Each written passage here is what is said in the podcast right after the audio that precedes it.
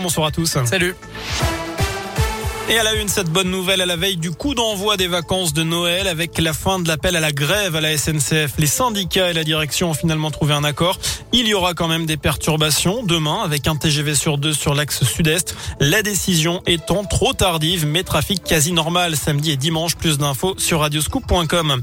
À Lyon, la mairie débloque 7 millions d'euros pour revaloriser les salaires de ses agents. La mesure a été votée cet après-midi lors du conseil municipal. Elle concerne les salaires les plus modestes, les filières les plus féminisés bénéficieront pardon, également d'augmentation de salaire jusqu'à 250 euros bruts par mois. La ville annonce par ailleurs la création de 50 postes en 2022 dédiés notamment aux enfants, à la transition écologique et à la santé. Un père de famille interpellé pour avoir frappé une animatrice dans une école de Villeurbanne. Ça s'est passé mardi à l'école Jean Voileau. D'après les policiers, l'homme n'aurait pas supporté des propos de la jeune femme tenue à son fils de 7 ans qui aurait mal réagi pendant un jeu en classe. La victime a porté plainte. Le père de famille a été condamné à 8 mois de prison avec sursis. Alors que la vaccination pourrait prochainement s'ouvrir aux enfants de 5 à 11 ans en France, 68% des parents y sont opposés selon un sondage ELAB publié aujourd'hui.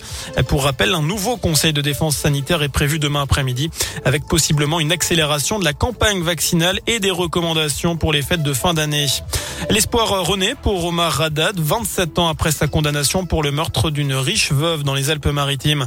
La justice rouvre enfin le dossier. Il avait été partiellement gracié par Jacques Chirac. C'était en 1998. L'ADN retrouvé près de l'inscription Omar m'a tué a depuis remis en cause sa culpabilité. Omar Radad réclame la réouverture de son procès pour être officiellement innocenté. Enfin, ça vient de tomber en foot. Le tirage au sort de la Ligue des Nations a été effectué et l'équipe de France plutôt s'en sort plutôt bien. Les tenantes du type, elle jouera face au Danemark, la Croatie et l'Autriche. Voilà pour l'essentiel de l'actu.